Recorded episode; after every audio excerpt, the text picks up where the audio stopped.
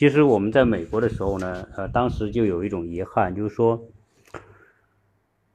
呃，到了美国，我们才想到说，中国其实也有很多地方啊可以去旅行。因为我们在美国的时候呢，呃，比较大跨度的做过一些自驾，或者是去一些地方啊旅行，所以我们看到美国的这种风景的时候。突然就会想到说，哎，为什么当时我们在国内的时候很少想到要到西北啊，到西藏啊、内蒙那些地方？内蒙我们是去过啊，去过东北交界的满洲里啊，那个也就是内蒙的东部吧，啊，也是看看大草原，让小孩有一个认知啊，知道中国最北大概在哪。啊，所以我们在美国就约定好说，回到国内呢，我们一定要带小孩到中国的那些广阔的疆域去看看，啊，特别是我们很少涉足到的西北、西南那些地方去看看。所以，但是回来之后，其实我们回来也已经一年了啊，应该说是 整整一年的时间。哦，由于国内陆续都是有疫情。所以呢，很多的行程也没能够真正的旅行啊，去去去做啊。再加上小孩呢，现在回来他们也是上学，上学基本上也只能是等了假期吧，啊，所以等了一年啊，终于我们决定要去西新疆走一走。为什么去新疆呢？因为第一，新疆应该是离我们最远的。那个一个自治区吧，呃，而且新疆的位置，应该说它的自然的环境，它的这个地质地貌，我觉得和 中国的中原地区，包括华南、华东都有很大的不同。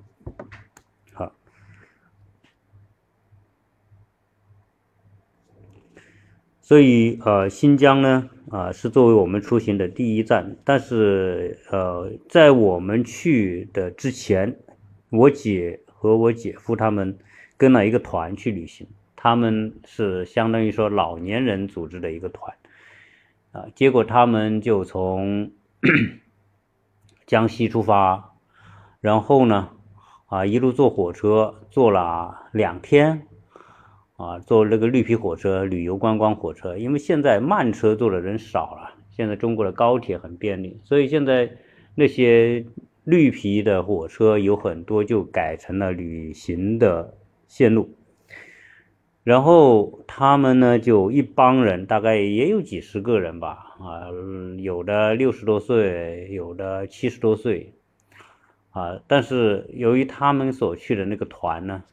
啊，都是要去很多的景点，所以呢，每天都坐车。那我就问他，我说你去新疆感觉怎么样啊？他说新疆啊，还有风景是好，但是坐车累得够呛，啊，加上很热这个时候，然后，然后说什么呢？说这个跟他们一个团的啊，有一个老人，大概七十多岁，啊，心脏不好。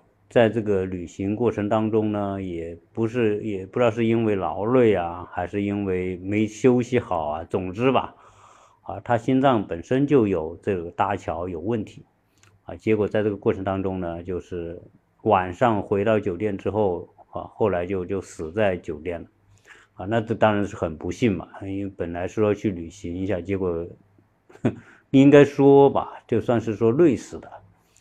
所以这种情况一听，我们也觉得，哎呦，这个新疆那真不是说那么随随便便说你去就能够，啊，就能够很舒服的。因为，呃，新疆之大，我们知道新疆一百六十六万平方公里，中国最大的省省级的行政区域，一百六十六有多大呀？呃，我们所在的湖南的。这个疆域面积哈还不到三十万平方公里，啊，可见呢啊，大概七八个那么大吧，啊，相当于湖南七八个那么大，其实呢，相当于我们那个华东比华东区比华中加华东区加在一起还要大，啊，所以加上呢，它每个城市之间的距离遥远啊，所以坐车到了那边要观光，那就是不停的坐车。我不知道我们听去过的听友啊，是不是有这样的体验啊？我相信我们有很多听友应该去过。啊，所以我们听到这个消息之后呢，嗯，我太太就说，那就不要去走那样的线路了，因为其实这种线路实在太辛苦啊，大量的时间都是坐在车上，啊，还不如缩小一点换范围。所以后来我们就只决定去伊犁以及周边的地方，也就是说从乌鲁木齐呢，啊，我们是一个小团，很小的团，所可能就是一个商务车就搞定了。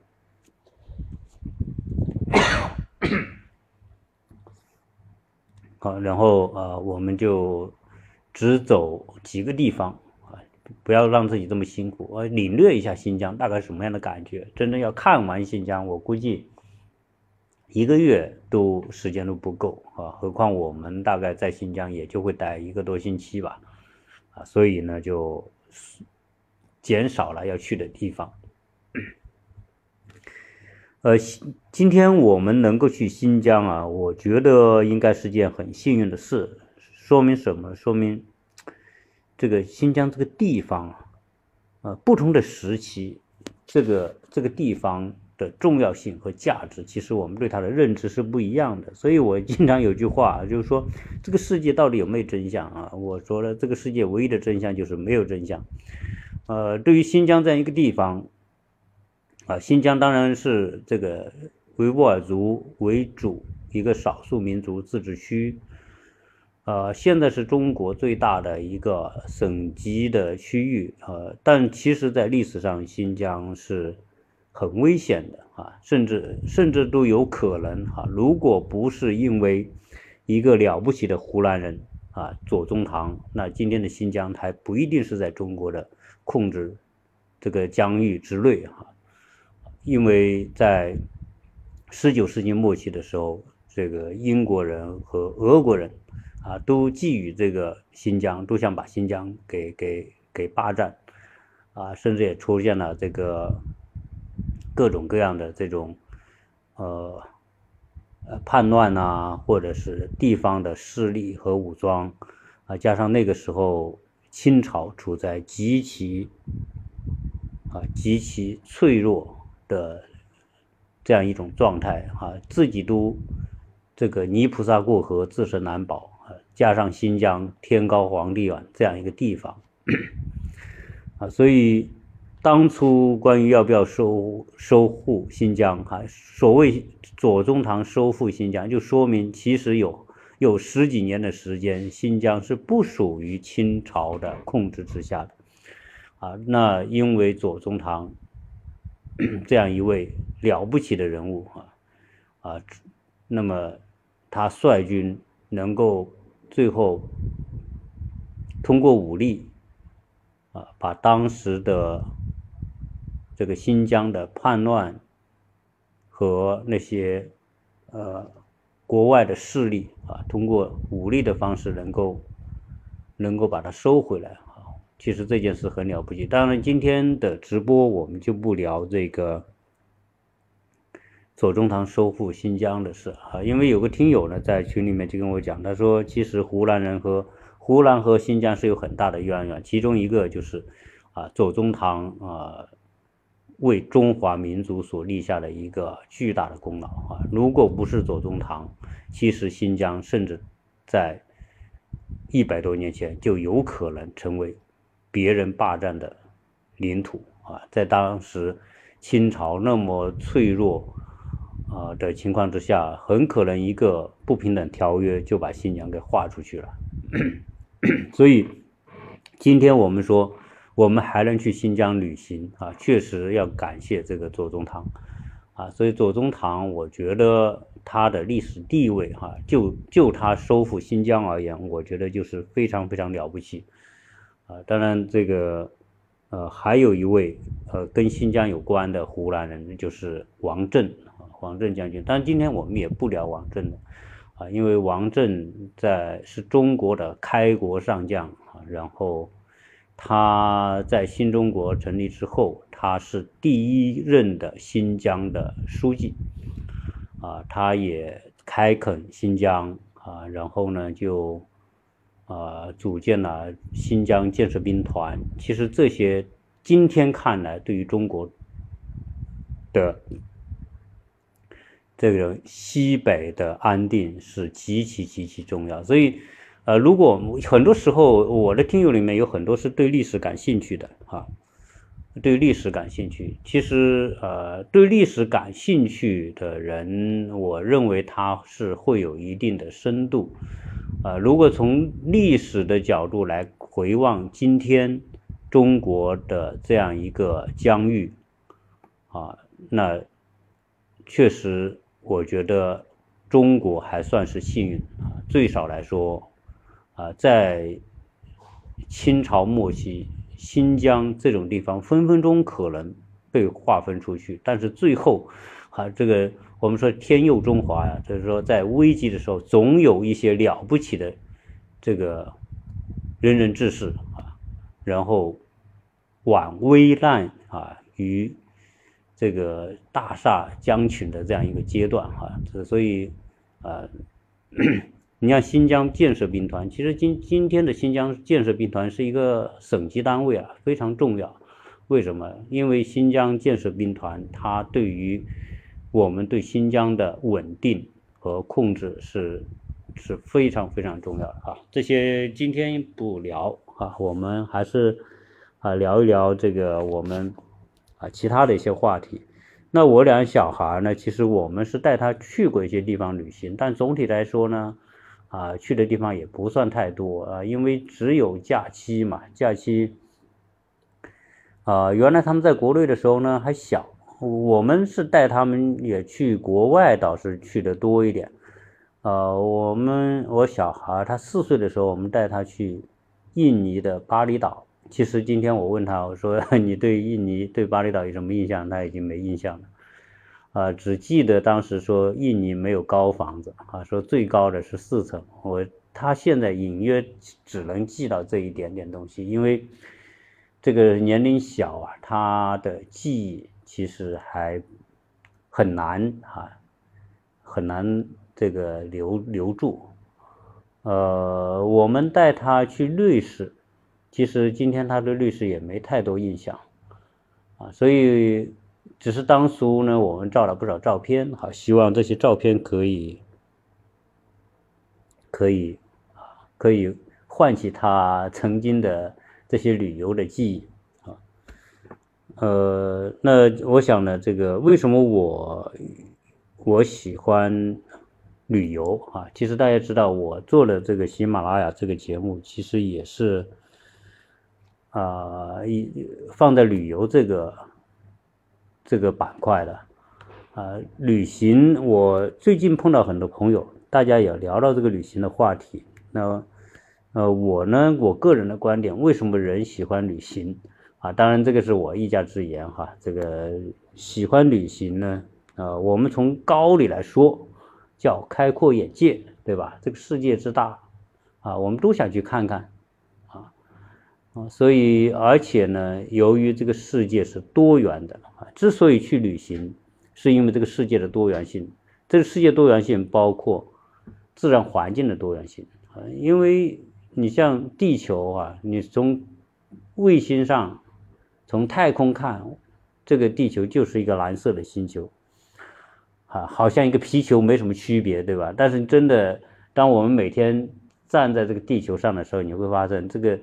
这个地球是如此的坎坷啊，有高山，有有海，有深谷，啊，各种各样的这个地形地貌，对吧？啊，所以每个地方都不一样啊。我们在中国看到中国的西部和美国西部啊就不一样，有很大很大的区别，对吧？啊，我们去到东南亚去看那些海岛、珊瑚岛、海滩，对吧？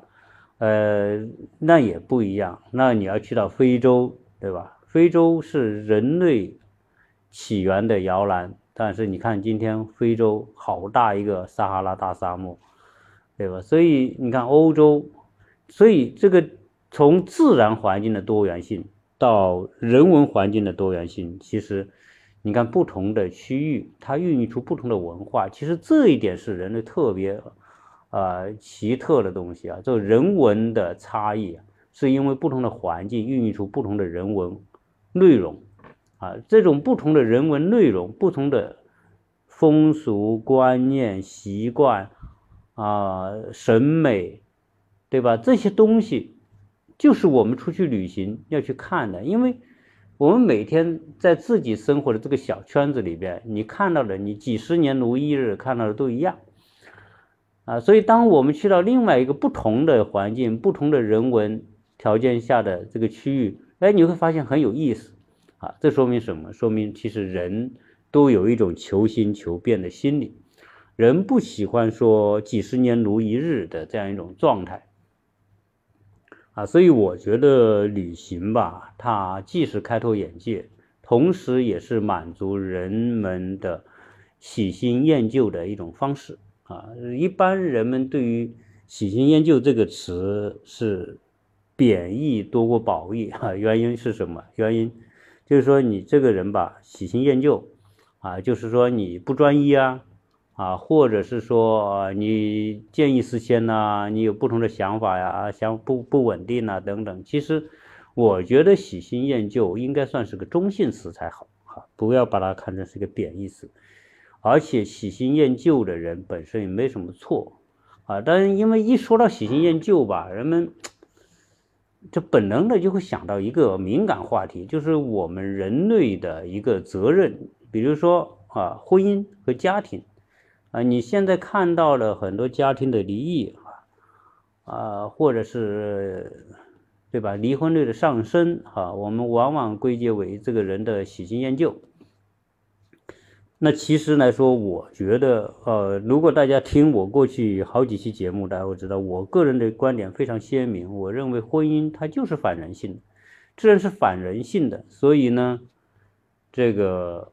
呃，离婚率上升就变得很正常。今天我们说，我说人们喜欢旅行，是因为人们有喜新厌旧的一种潜在的这种心理啊，所以我们希望换不同的环境，去看不同的事物，领领略不同的风情，吃不同的食物，对吧？见不同的人啊，这就是人们啊需要的一种东西啊，所以。我觉得需要为“喜新厌旧”这个词呢来正个名，它就是个中性词，啊，所以有如果有人说啊，鸟叔你就是个喜新厌旧的人，我也不会觉得好像你在骂我。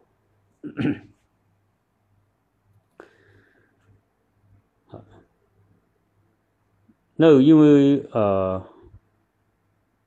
旅行呢可以扩拓宽人们的视野啊，我觉得这点是毫无疑问的，呃，我们。经常会说哈，就是说我们要有一个有宽度的世界观，有包容度的世界观。那种宽度和包容来自于哪里？来自于你你的见识，对吧？当我们去不同的地方，我们认为不应该的事情，在别人那里那是理所当然的存在啊，人家还看我们觉得我们不应该呢，对吧？啊，你到非洲去。啊你那非洲那些人，为什么非洲那么多孩子啊？都非洲出生率高啊？因为非洲人对婚姻的观念不像我们啊，可能有很多地区啊，很多呃相对比较落后的地方，婚姻对他们来说就不是一个那么严肃的事情，对吧？啊，所以呃，如果他不同的跟不同的人生不同的孩子，对吧？这个东西好像是很正常。在我们看来，哎，那不就随便嘛，对吧？你太随便了。但是我觉得，我觉得人家看我们会，你你你们怎么会这样以这种方式生活呢，对吧？啊，所以人家觉得我们怪。所以看不同的世界，看不同的东西，啊，让我们知道这个东西是一种合理的存在。呃，这样一来，其实我们跟这个世界的相处就会更加的和谐。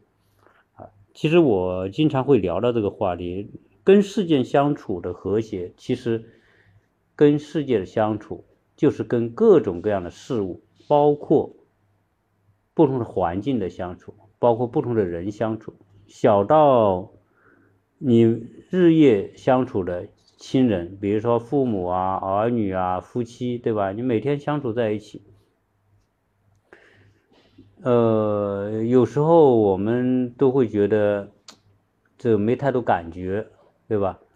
啊，经常争吵，而且我我我不知道我们的听友是否有这种感觉，往往是我们最亲近的人啊，我们可能争吵起来最毫不留情，说起话来也刻尖酸刻薄，对吧？啊，为什么？因为因为我们的标准狭隘，正因为标准狭隘，很多东西你身边的人做的事情说的话都不符合你的标准，所以你就不满。所以你就要批评，然后你就要跟他争执，要去说服他，啊！我要再一次说说我们这个群啊，这个鸟叔看世界的这个群，呃，有些群呢，我偶尔会进进去聊一聊，啊，进去聊聊，但是我发现大家争执还是比较多，啊，争执的多，就是反正我不认同你的观点，你不认同我的观点，大家有时候就争得不可开交，啊，就像小孩似的。啊，然后有些人争争争的争的，啊不爽了，有的就退群啊，等等等啊，这种情况很多。其实这说明什么？就说明我们这个标准太狭隘啊。一个人如果能够有更开阔的世界观，如果能够将很多这个世界上存在的东西你都视为合理，那其实你就会使自己的这种。标准呢？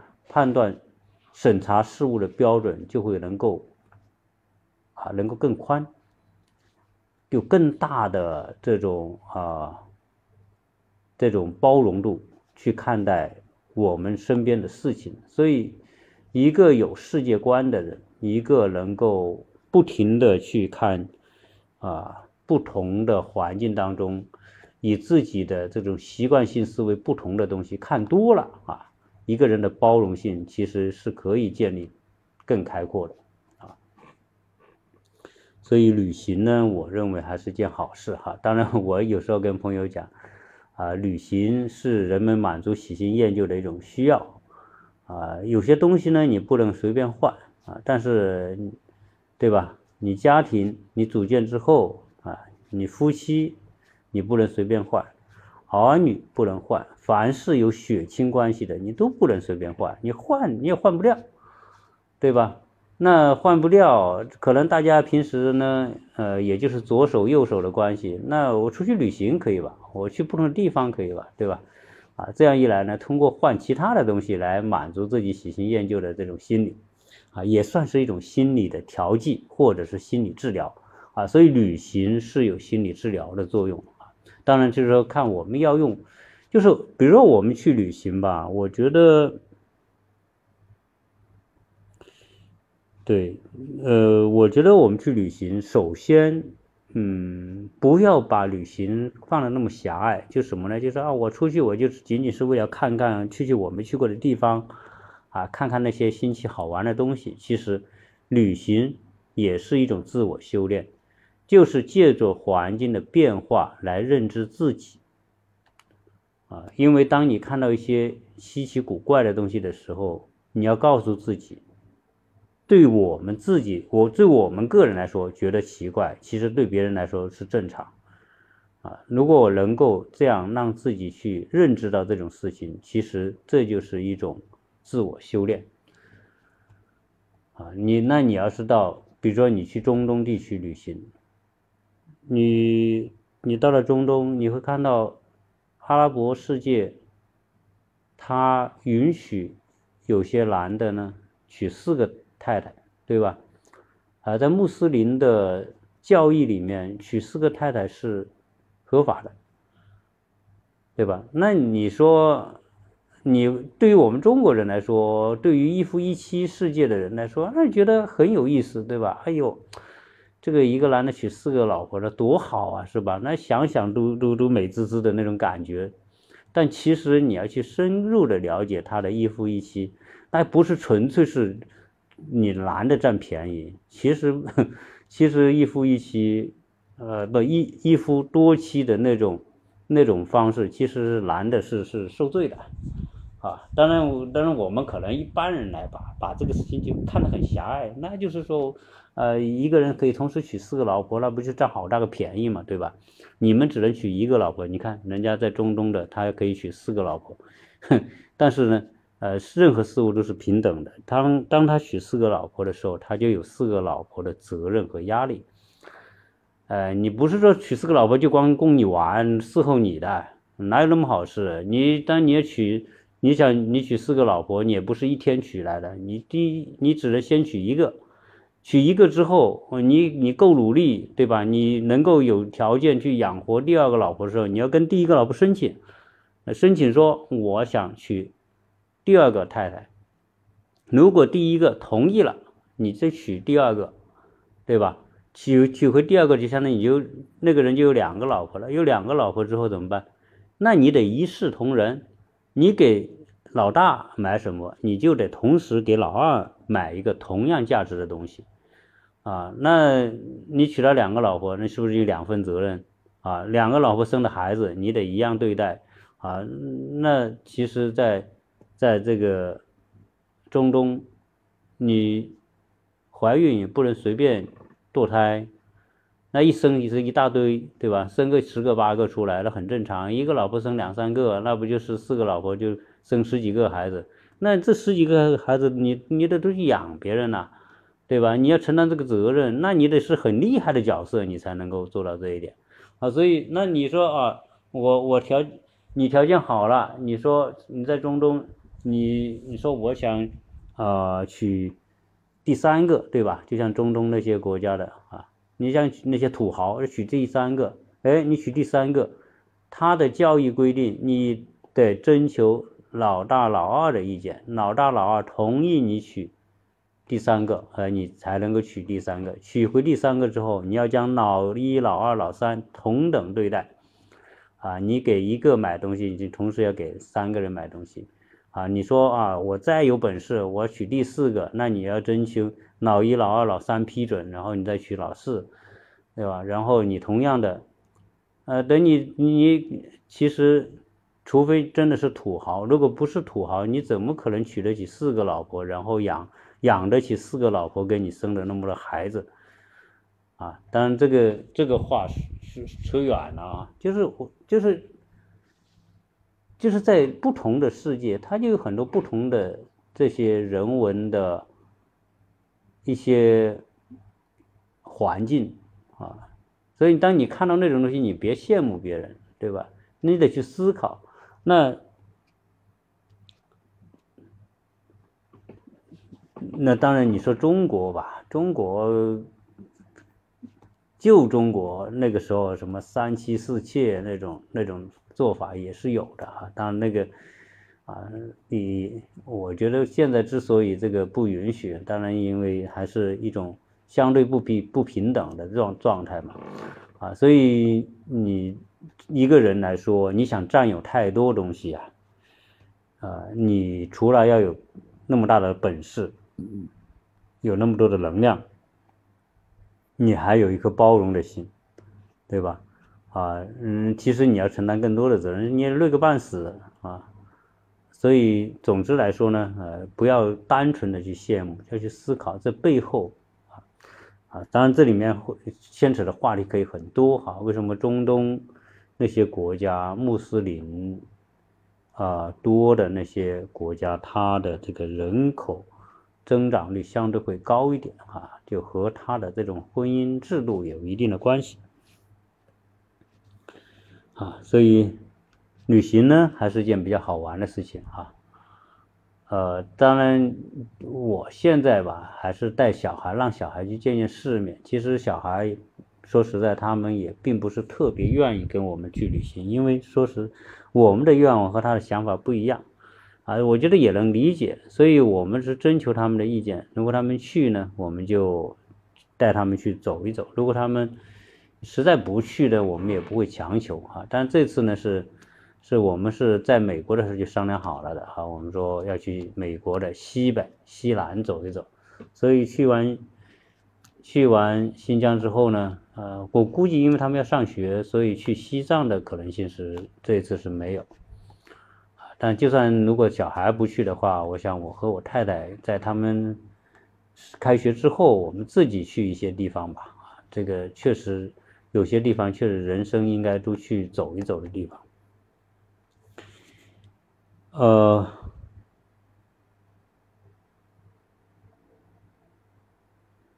那。在过去的这个节目当中呢，还是有一些其他的话题。其实有很多听友呢是是留有过留言、有过评价等等哈。那其中一个呢，就是讲到这个，呃，啊，就讲到这个马斯克哈，因为有很多听友说说你聊了好多期关于马斯克的话题。这个马斯克现在看来，这个人也不是一个按常理出牌的人了，对吧？你怎么是聊那么多，而且把他说的那么高？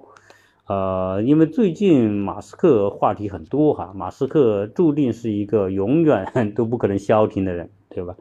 叫他什么消停啊？他这个出生就是来改变世界的啊！他他他要做的每件事情，那现在又拼命生孩子，对吧？他现在生了九个孩子，还有三四个老婆。啊，然后呢，还跟女下属也生孩子，还，他一生呢就是通过试管的方式，一生就两三个，啊，啊，因为这里面我觉得，我觉得呃，马斯克这个人还是有意思啊，因为他觉得这个人口的减少会使人类的文明面临危机，这个话题呢，其实啊，其实。以前我们是聊到过啊，人口出生率下降啊，可能带来的种种问题。所以这哥们他身体力行，然后可能也是世界首富嘛。这个养个十个二十个孩子当然不是问题啊。当然他他有没有可能打破这个记录哈？我曾经聊到过这个，呃，人类生孩子最多的女性啊是个。苏联的啊，原来生了六十多个孩子，呃，生男性哈生孩子最多的，一生了呃三百多个哈，三百多个啊。当然有人说这个这个这个不奇怪啊，男的生的多肯定很正常了，因为男的就像播种一样，他只要有，而且那个生的最多的就是在中东啊，因为他有娶了很多个太太。啊，然后一一大堆的太太，然后对吧？每个人生一点，每个人生个几个，每人个生个几个，他他一他一百多个太太，那不就是生几百个孩子出来吧？是不是很正常？啊，但是女女性当然你那那人的最高纪录好像六十九个哈，这已经是太太恐怖了，吓人了。但马斯克他他觉得哈。人类应该保持正常的这个人口的出生率，啊，那从商业的角度来说，那确实是啊，啊，没有一个正常的人口的稳定，其实商业是不可持续的啊。最近美国关于堕胎的事情也是啊沸沸扬扬啊，大家也都看到啊。现在这个世界，你有点什么新闻发生，其实。大大家都是同步的，在美国人所了解到的和在中国了解到的，其实大体上都差不多。呃，美国呢，这个最近关于堕胎的法令啊，最高法院通过的那个啊，禁止堕胎，其实它不是叫禁止禁止堕胎，是啊，将堕胎的这种权利。下放到各州，由各州决定允不允许堕胎，啊，这样一来呢，就导致美国有些保守州啊，就是马上就响应，然后呢，就啊宣布禁止堕胎。特特别是在美国的南方，呃，包括我居住的亚特兰大，就是乔治亚州啊，还有什么阿拉巴马呀、密西西比呀。啊，到美国南部德克萨斯啊，啊中部、中西部都是保守的啊，传统白人，这个清教徒啊那些区域的，其实他们啊，都是都是响应的很快的。所以在美国，大概有一半的州，二十多个州是禁止堕胎啊，当然还有一半的州是允许堕胎，但这个就取决于州的立法来来算的啊。所以马斯克，我觉得他他是个他是个叛逆者啊，其实叛逆者。呃，这个人其实我们在看一个人的时候，我个人觉得不应该用好是好人还是坏人来看一个人哈，因为我们经常我发现，在争论的时候，往往比较简单的用好和坏来做评判。其实这个世界完全不是我们想象的这种，要么就是好，要么就是坏。其实这个世界百分之九十以上的。这个事物都是不好不坏的啊，没有纯粹的好，也没有纯粹的坏啊。那你说纯粹的好人，什么叫纯粹的好人？你说什么特丽莎修女这样的，对吧？啊，这是是不是算纯粹的好人？我不知道啊，就是那种圣人啊，这世界上圣人太少太少了，对吧？那坏的啊，那些恶魔。杀人犯、连环杀手，什么小胡子这样子的，对吧？啊，杀六百万犹太人这种恶魔，其实你算算也是极少极少的。所以这个世界，我觉得我们应该学会，特别是当你有孩子的时候，你要告诉孩子，这个世界不是白加黑，啊，是两头是白或黑，中间一大坨一大坨是灰。啊，从白到黑中间一大坨是灰，只是灰的程度不同。这个世界的真相就是灰色，而不是非黑即白。啊，所以如果你是这样子去看待这个世界的话，你就不会啊被某些报道或者舆论所带偏。啊，你虽然说马斯克啊，马斯克啊说他好的时候，对吧？啊，就是说他了不起是吧？是这科技神人。说他不好的时候，那就是一个魔鬼，是个坏蛋，是吧？我觉得不不要这样去看。啊，这个马斯克他往往一半灰，啊一大半是灰啊。这个这个人呢，就是既有好也有坏，也有不好不坏啊。然后他就是个叛逆者啊。他的叛逆体现在什么呢？他，你看他。对民主党，他也很多不满；对共和党，他也很多不满。啊，然后他的很多做法，对吧？你看，哎，他一会儿啊搞个推特，说我要买推特；一会儿我又不买，不买推特，啊，就是老是变来变去啊。一会儿说这个虚拟货币啊是未来，一会儿说虚拟货币就是骗局。你看，这也是他说的话。啊，对吧？然后他做了很多东西，许下了很多诺言，哈，其实也没有完全兑现，啊，所以，所以关于马斯克呢，我觉得，啊，我觉得把他当成一个灰色的人看待，他有好的，有坏的，他更多的是灰色，啊，所以这样一来呢，呃，我们承认他对人类有贡献的那一部分，比如说他的这种。拓展精神呐，他的那种啊，为了这个实现自己的梦想，那种持之以恒，那种啊，那种可以不顾一切啊去追逐自己心中的理想。我说这你看这是好不好？那这当当然是人类所歌颂和鼓励的这种品德嘛，对不对？啊，那你说他那种炒作这个比特币，对吧？把很多人、很多炒炒虚拟货币的人带到沟里去。你说他坏不坏？那也很坏，对吧？啊，所以关于这个，我觉得应该从这个角度去说说吧，去看看哈。啊，确实，这个从目前的情况来看，因为我也聊了好几期关于婚姻的话题。呃，婚姻话题我看了一下听友的一些反馈和留言，我觉得大部分听友还是给了我这几期关于婚姻话题节目的肯定，啊，认为这个鸟叔还是比较中肯，啊，那当然，那当然是中肯。为什么？因为我对于婚姻，我既没有说把它作为一种歌颂的对象去看待，也没有把它做成一种这种这种婚姻是是是不好的东西去看待。啊，婚姻它是婚姻，它是一个现实的需要。啊，现在人们就婚姻制度的产生是在过去人类发展过程当中现实的需要。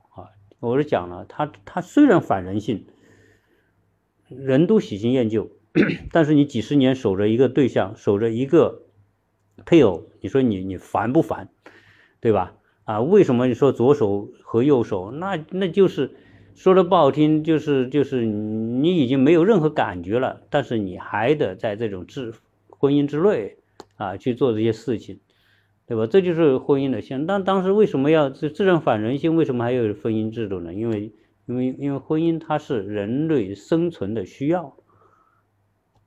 你你没有这种婚姻婚姻夫妻的合作，因为人是大自然当中的一种另类啊，在所有的动物系列当中，人类是最脆弱的，特别是婴儿是最脆弱的。你说。我我经常看《动物世界》，你会看到《动物世界》一个一头小牛，一头小马，一头角，这个羚羊，一个羚羊，一生下来就给你十几分钟，你就得站立，然后就得跟着妈妈跑，然后自己去找奶喝，对吧？大部分的动物都是这种生存方式的，这这这个是很。这个是很正常的，对不对？在动物世界很正常，但是人类，你看到哪个小孩一出生下来，十几分钟就跟站立，然后就跟着妈妈跑了，啊，然后跟妈妈说我要喝奶的，没有，人类人类出生下来就只会哭，啊，然后其他的除了先妈妈的奶头，其他什么都不会，然后屎尿就拉在身上，对吧？这不是人的事情。你说如果人没有没有很好的照顾，其实大部分人在婴儿状态是活不下来的。你说在在远古的时代，在那么艰难、缺衣少食的情况之下，你生个孩子，你靠一个妈妈。你看你女中，你说人生个孩子，女的有几个生完孩子就能下地干活了？啊，你就算在这个欧美国家吧，欧美国家的女人强大一点，啊，生孩子生完孩子就可以去游泳啥的。啊，对吧？那你像东方的这些女性，生完孩子就得养，啊，你怎么去干活？你不可能，你必须有一个有个丈夫来伺候你，帮你去做事情，然后去干活，去挣吃的。就是人是很人是特别讲究这种这种协作，因为人的这种，说人是出生下来是半成品嘛，呃，动物。出生下来，大部分动物出生下来是接近成品，啊，我刚才讲的这些，呃，我刚才讲的这些小动物，对吧？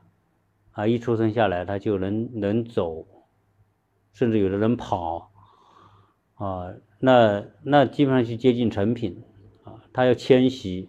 人是什么？人就是住在一个地方，啊，你像那动物哪有房子，对吧？你叫动物搞个开发。房地产开发盖堆房子，哪还有动物了？动物就是以天天地为舞台，走到哪吃到哪，睡到哪，啊，就人是定居动物。所以你说，在那种远古那种时代，你不靠夫妻这种协作，你孩子养不大，孩子养不大，人类的基因没法存在下去。啊，人类从基因存在的需要，他就必须组成家庭，必须结婚，必须有婚姻的这样一套东西，通过协作来完成。啊，所以你看生出的生出的孩子，这个有人说嘛，这个人类是什么？是一个半熟不不熟的状态出生下来，那怀胎十个月下来的，他就是一个半成品。那人说，为什么不能让人？嗯，这个嗯进化大自然不能让人进化到跟跟一头羚羊一样，对吧？生下来就能跑了，其实呃是不能的啊，因为这个女性的生殖产道，它没办法。如果一个孩子在妈妈肚子里过二十个月出来，他头太大了，他根本生不出来，都得死掉。所以呢，他就只能是在半生不熟的情况之下出生下来。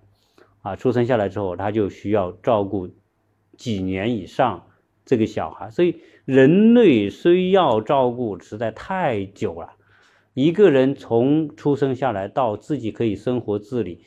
那就算是在在落后的原始的古代那些时代，你得到十几岁吧，你也就是说你要被照顾十几年，你才可能独立生存。啊，正因为这种情况之下，这个反人性的婚姻制度，它也得存在，你也得接受，对吧？好，那么现在问题来了。那我聊的这几期婚姻节目里面，那对于现代人来说确实是个考验。为什么呢？因为以前是需要这个协作才能够把一个人养大，但现在很多年轻人说，我不想那样生活，对吧？我不想被我的人生被孩子困住，啊，我想自由。那怎么办？那他就不结婚呢？晚结婚呢？或者是晚结婚之后干嘛？不生孩子啊，对吧？我尽可能让自己自由自在，这是很多年轻人现在选择啊。甚至有些人不说嘛，他他说我不结婚我也能生孩子，因为现在的科技，你可以通过不结婚的方式，你也也能够女女女的也可以自己独立的生孩子。啊，虽然这里面会有很多伦理问题，那他说我自己独立生个孩子不好吗？我为什么要跟一个男的在一起生活那么多年，然后呢，大家还合不来，合不来之后最后干嘛，对吧？闹得离婚啊，然后这个离婚之后，我你很多，特别是很多女性说，我离婚对女性的伤害确实是大，就就我观察我周边的那些。啊，因为女性的这种母性作为天性啊，她如果有个孩子，她是不愿意孩子受罪的，她就是吃多大的苦，受多大的累，她也得愿意去把这个孩子拉扯大，啊，这是女人的天性。所以结了婚之后，有很多跟老公搞不到一块了，那需要离婚。但是呢，孩子守着，她要带着孩子，所以一个女的带个孩子，这孩子你看一养要养十多二十年，那你都二十岁结婚。生孩子，你要把小孩养到二十岁，那不就四十多岁了？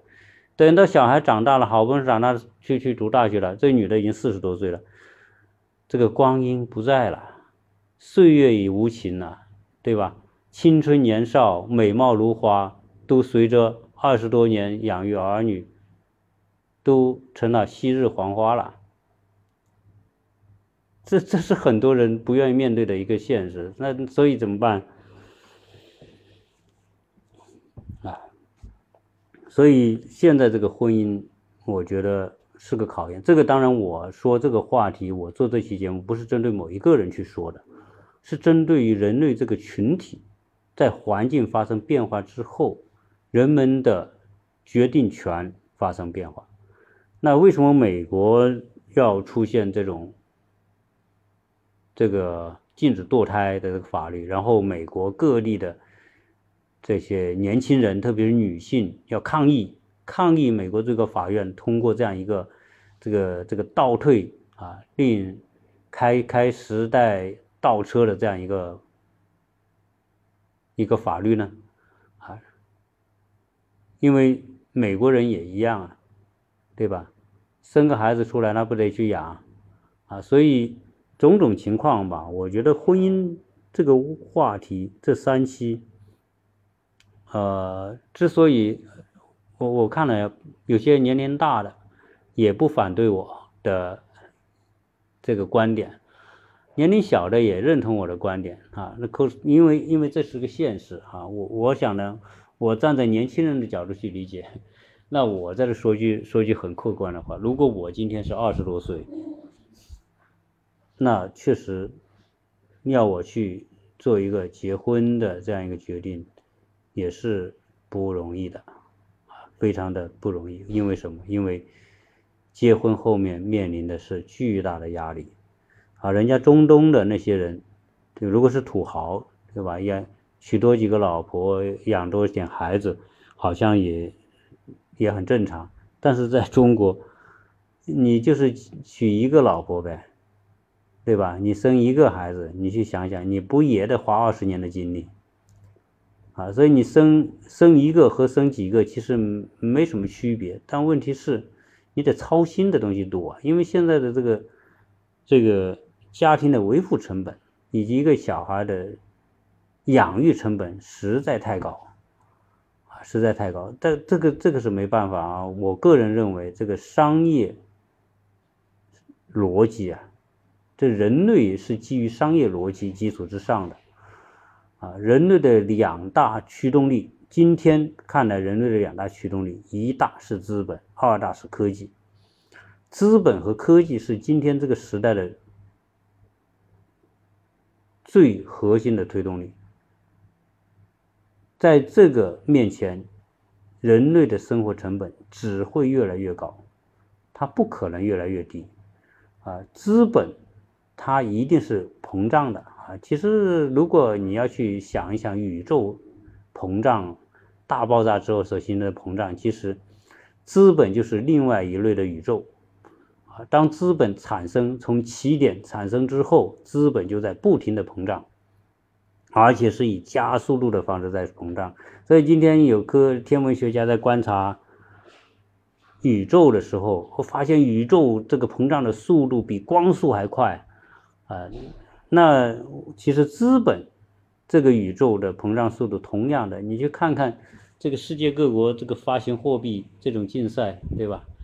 啊，那一样的，在这么多货币发行下来之后，这个通货膨胀就会轻视人们的这种劳动成果啊，所以人们总是会觉得赚的不够多啊，不够安全，要赚更多的才觉得更安全。你要赚更多的，你要做更多的投资，从事更多的活动。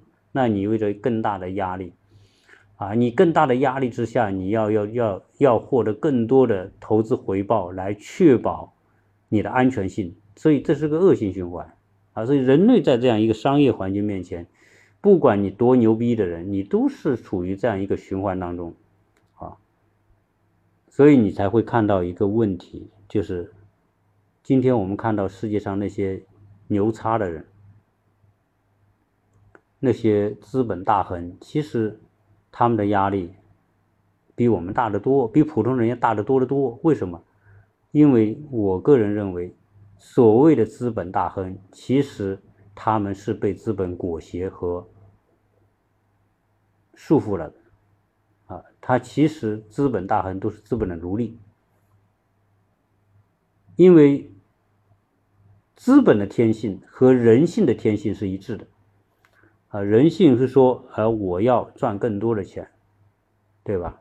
那你要你的欲望总是不断的在膨胀的，那资本就顺着人类的欲望也在膨胀，两者之间相互推动。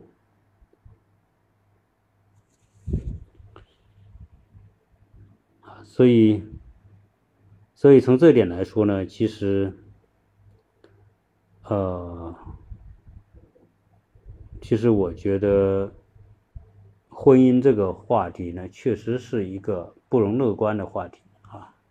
呃，年轻人选择晚结婚或者不结婚，这个这个趋势也就变成一种啊一种必然。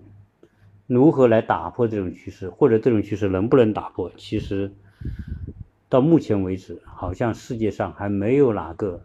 发达的或者先进的国家能够解决这个人口出生率下降的问题，没有一个，一个都没有。所以说明什么？说明它不是某一个国家的难题，这是人类面临的共同的难题。啊，所以我们其实我们要讲讲，我们这个时代，我们还是很幸运，我们生活在一个六十多年。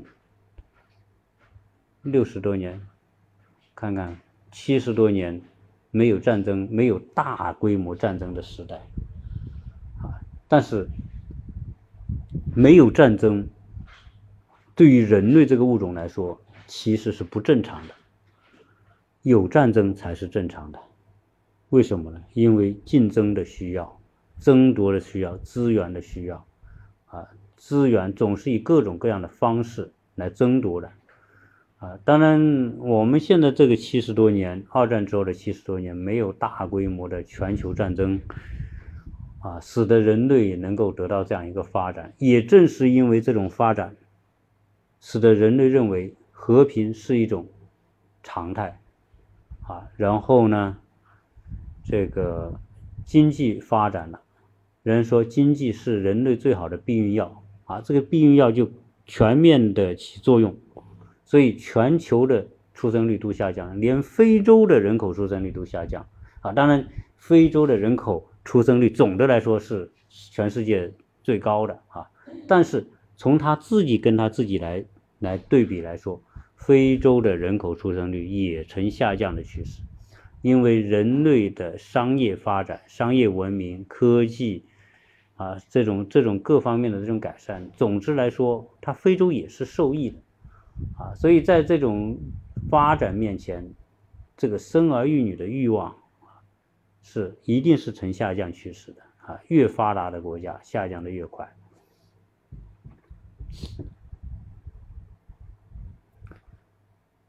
呃，我这个话说多了哈，你一说就就刹不住了啊。讲到这个这个人口出生啊等等这些话题啊，总之吧，因为我觉得这个未来这个世界肯定不可能是那么一直是风平浪静的哈。呃，旧的次序会被打破，然后新的次序。啊，一定要建立啊！所以在今天，其实是一个新旧次序交替的这个阶段，在这样一个交替阶段来说，呃，新旧力量的争夺啊，最终啊，还是有可能会以一种激烈的方式啊。当，这个更细节我不能讲。啊，因为一讲呢，就会牵涉到一些，特别不能讲一些具体的内容啊，一讲具体内容也是不行的。好，那呃，今天的这个直播呢，我我想还想提一个话题，就是呃，我我曾经去浙江的一个工厂，不是去参观了他的床垫嘛。啊，参观床垫呢，应很多听友的要求呢，就是做了一次的团购。啊，这次团购总体来说呢，现在大家那些参与团购的那些听友，啊，都收到了这个床垫。其实他们打开床垫之后，啊，他们这个床垫的给他们的效果远远超过了他们的期望值。啊，也就是说，他们收到这个床垫之后，还真的觉得比他们想象的要好太多了。啊，这个这个就是我当时，其实我今天在聊这个之前，我我我今天之所以敢啊提一下这个话题呢，是因为，呃，我不知道大家的反应，但是前不久大家这一批几十个团购了的这些听友，呃，统一反馈的意见就是这个床垫，呃，总体上来说品质是非常棒啊，睡的效果、舒适度也很好，因为我们自己我自己也买了啊，我自己买了。我我我们自己也是已经睡了一个多星期啊啊，那总体的感觉呢，应该有两个星期了吧啊，这个这个床垫确实是这个三 D 是是新新一代的床垫啊，睡在上面的这种感觉也好，舒适度也好啊，以及这个就是这个这个床吧，嗯，床床垫你触摸的感觉啊，我自己的感觉是什么？我觉得这。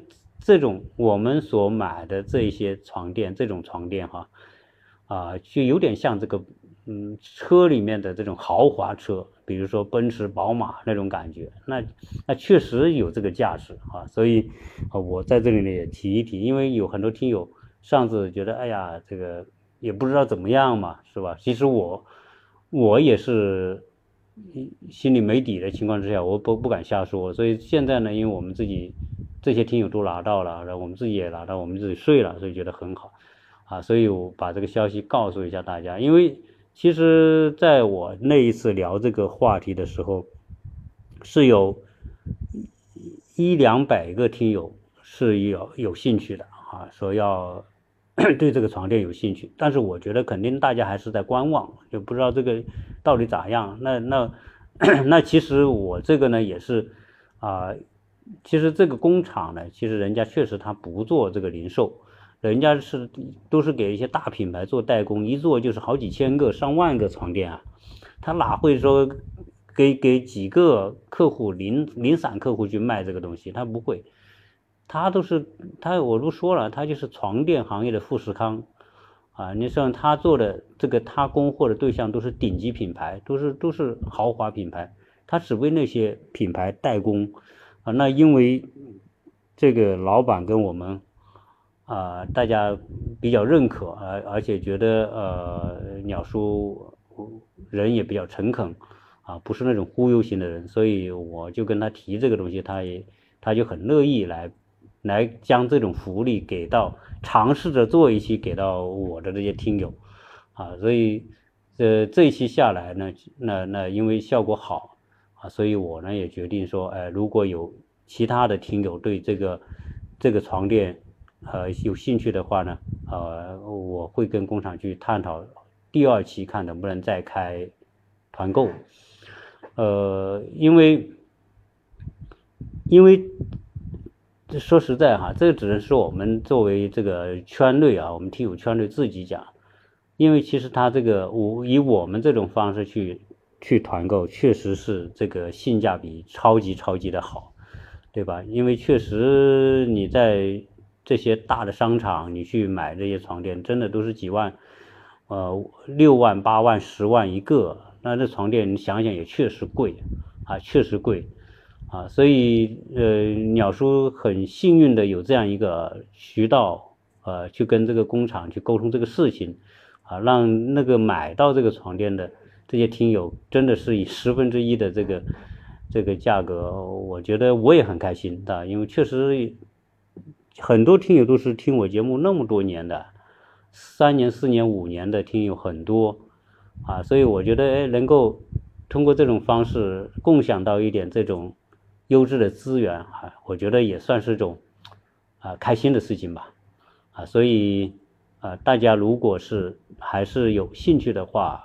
可以留言哈，可以留言，因为留言之后呢，啊，我们会建一个相应的群，啊，因为上一次跟工厂在这个事情上大家磨合的还很好，啊，包括这个物流啊、发货啊，真的都做的超级好，啊，我所以，所以我才敢大胆的在这个直播当中跟大家来公告这个事情，啊，如果有兴趣的可以留言，啊，留言之后呢，我会告诉大家怎么来。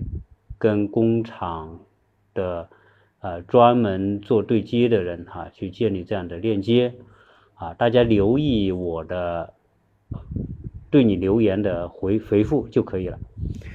好，那么今天这一期的这个直播呢，呃，一个呢是为我去新疆旅行做预热啊，新疆的听友非常的热情，我跟呃应该我是有好几百，将近一千个。在在西北，特别新疆这块的听友有蛮多的，啊，然后我就跟其中一部分听友就就聊到过啊我的计划，然后好几个听友非常热情，说啊我去了，我们去了新疆，去了乌鲁木齐，啊有机会一定要见见，大家聊一聊啊，我我也很开心哈。其实每到一个地方，啊，能够跟鸟叔看世界的听友能够大家近距离的接触，啊，其实这些听友跟我们。